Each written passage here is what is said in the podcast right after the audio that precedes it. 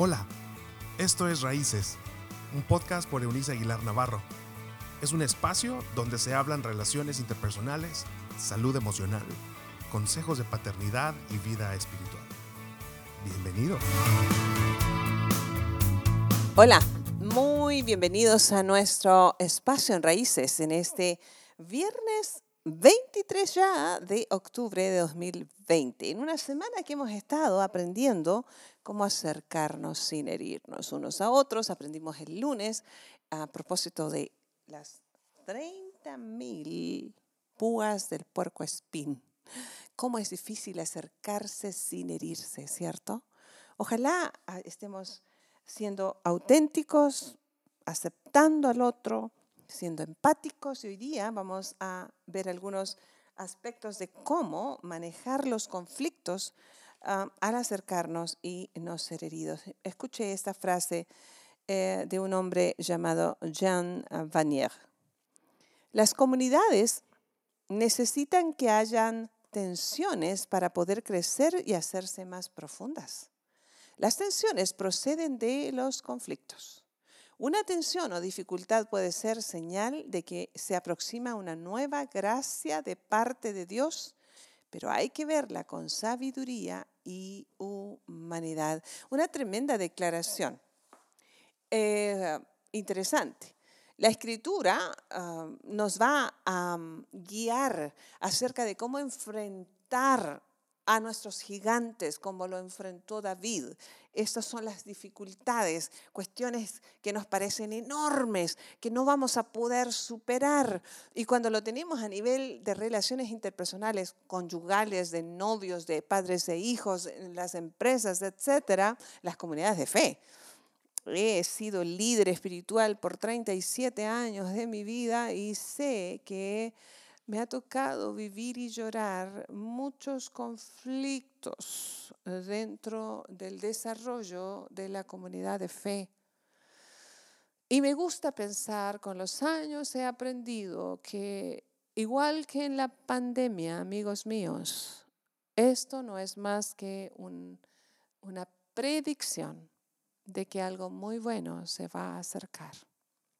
Mire, el año pasado, mientras lamentábamos los incendios en el Amazonas y juzgábamos o buscando culpables, juzgábamos, lo que no comprendemos es que esto es cíclico. Dios tiene planes detrás del fuego. Dios tiene planes detrás de un volcán en erupción. Dios tiene buenos planes detrás de una pandemia. Dios tiene buenos planes detrás del nacimiento de un hijito con alguna discapacidad intelectual o física. Dios tiene un buen plan, pese al conflicto que parece irreparable en tu relación matrimonial o de relación paterna. En fin, eh, el año pasado, les digo, mientras se quemaba una parte importante del Amazonas, lo que nosotros no comprendemos por desconocimiento es que llega un momento en que la, eh, esta exuberante eh, naturaleza que se desarrolla con la humedad y el sol va haciendo que los árboles vayan cerrándose en sus hojas, en sus ramas, de tal manera se van cerrando al punto de ahogar la posibilidad, nulificar por completo la posibilidad de que algún rayo de sol llegue a tierra. ¿Qué me dice de las cientos, a lo mejor miles de especies que se mueren por falta de sol en el fondo de la tierra porque el follaje de los árboles ha cerrado tanto que no permite llegar el calor del sol, indispensable para la vida abajo. Así que entre las raíces, en, medio de un verano, Dios hace brotar de alguna manera, de alguna circunstancia, permite que haya un fuego que consume eso, consume esa área del Amazonas en ese caso, para, y aun cuando algunas especies murieron, eh, van a dar vida a otras que se estaban extinguiendo. Así es esto cada vez yo nací en el sur de Chile, sé de temblores por erupciones de volcanes, estamos rodeados de volcanes por la cordillera de los Andes que nos divide de, Argentina, y sé que lo terrible que es cuando un volcán mm, hace lava y esta se derrama, ha destruido poblados, ha destruido sembradíos, ha destruido, sí, pero esa tierra se vuelve más nutrida y más rica que muchos años antes de la destrucción. Así que saber manejar los conflictos con prudencia y sabiduría hará que nos acerquemos sin herirnos. No tenemos, tenemos más bien la posibilidad de juntar o guardar o retraer las púas o usarlas para herir al otro.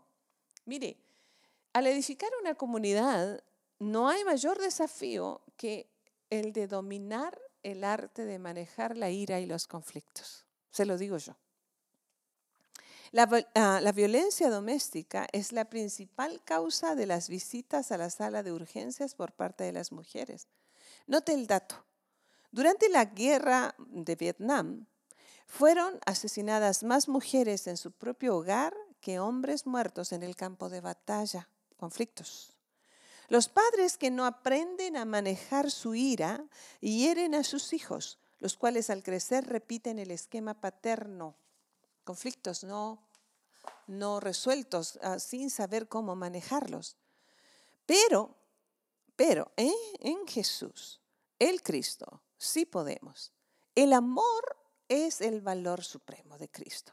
Cuando Él ah, resucitó, toda la enseñanza de la revelación divina la captó una sola palabra, amor a Dios y amor a los seres humanos. Por consiguiente, los mayores crímenes contra el reino de Dios son los cometidos contra el amor.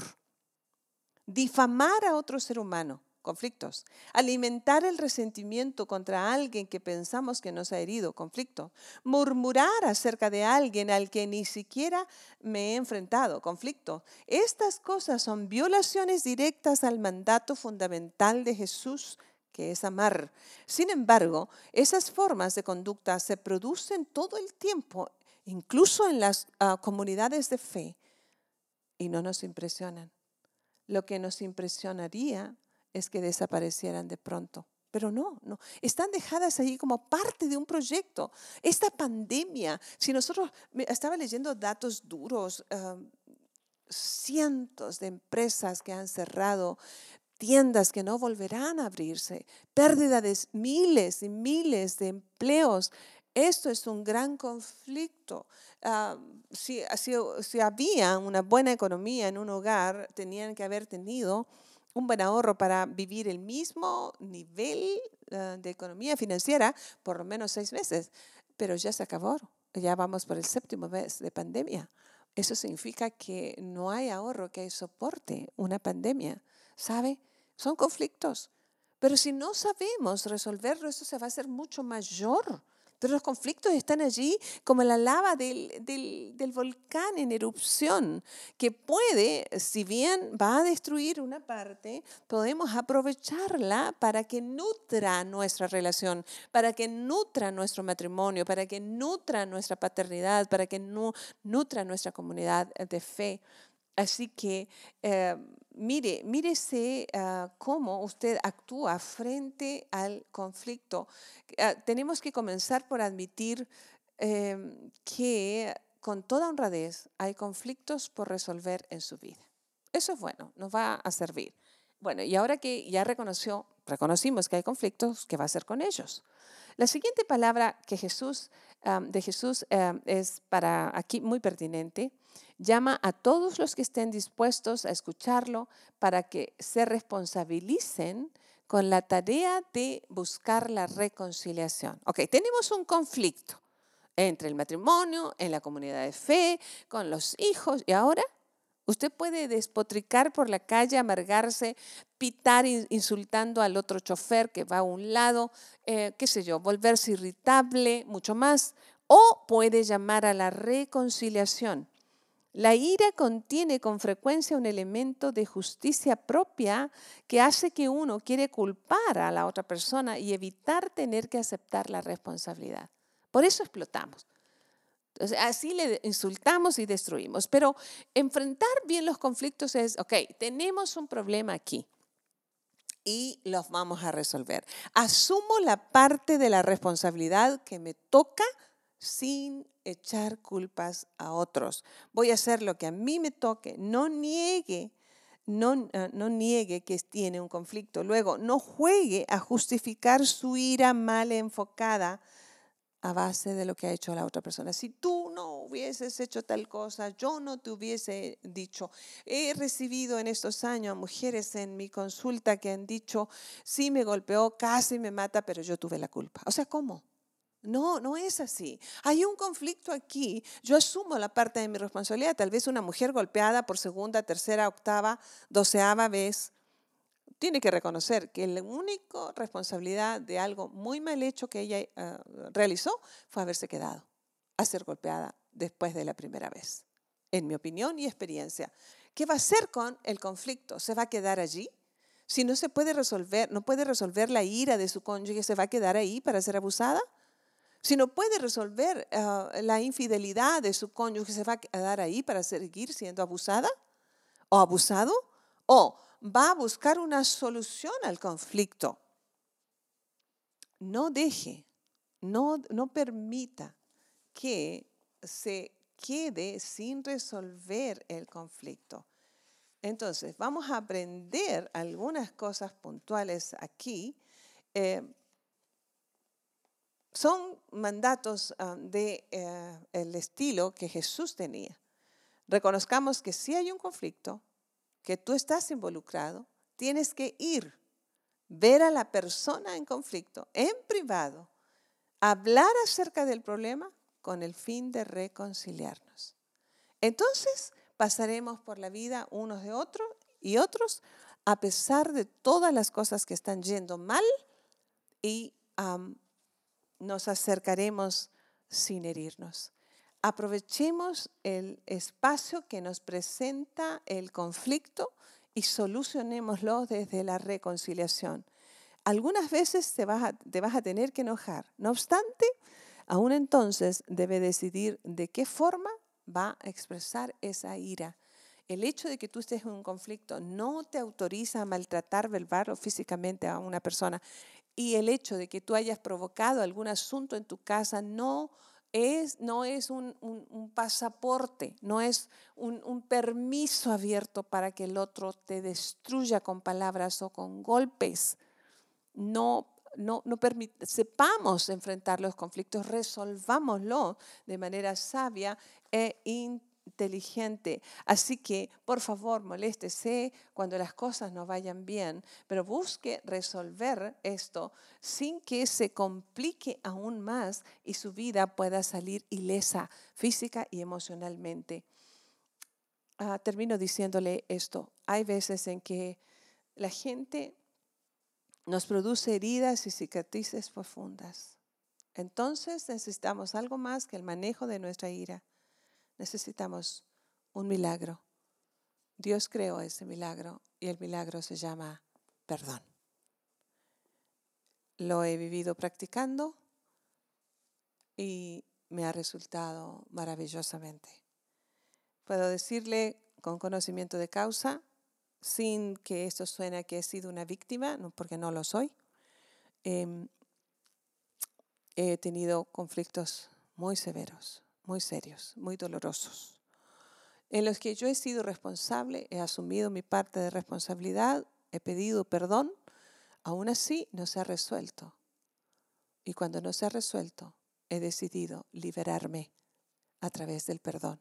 Y eso me ha hecho tan, pero tan afortunada, que no hay manera en que mi memoria en este instante, justo en este 23 de octubre de 2020, que es mi único instante de vida, yo tenga algún resentimiento siquiera contra alguien. No porque soy buena, sino porque aprendí a manejar los conflictos a la manera de Cristo. Soy una discípula suya y te invito a hacer lo mismo. Cierro diciéndote, ¿cómo acercarnos sin herirnos? Escondamos las púas que nos impiden acercarnos. Seamos auténticos, aceptemos a los demás tal como están para ser nosotros aceptados, seamos empáticos, leamos las señales de aquello que nos esconden para ser empáticos y finalmente manejemos los conflictos. Y cuando el conflicto nos supere, perdonemos y vivamos libres. Y así nos acercaremos a los demás creyendo siempre en los demás. Dios nos ha creado para solucionar problemas para ser de beneficio a nuestra generación. Dios, gracias. Porque vives enseñándonos de muchas y variadas maneras. Hoy dejamos en tus manos nuestras propias heridas y nos disponemos a esconder nuestras púas con las que hemos herido a otros, a ser auténticos, a aceptar a los demás, a ser empáticos y a saber cómo aprovechar los conflictos para crecer y finalmente si no se pueden resolver como quisiéramos, resolverlos a través del milagro del perdón. Gracias por todo lo recibido. En el nombre del Padre, del Hijo y del Espíritu Santo, que así sea.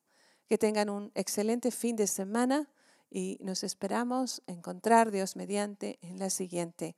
Gracias por estar atentos, por escucharnos. Esperamos estar sumando a sus vidas. Hasta la próxima. Chao, chao. Gracias por habernos acompañado en este episodio de Raíces. Te invitamos a que te suscribas en la plataforma de tu preferencia y también que puedas compartir con aquellos que están en tu mundo de este contenido. Puedes seguir conectado a través de la página web www.euniceaguilar.com. También en Facebook Búscanos como Raíces Familias Estables y en Instagram como arroba Eunice Aguilar N. Nos escuchamos en la próxima.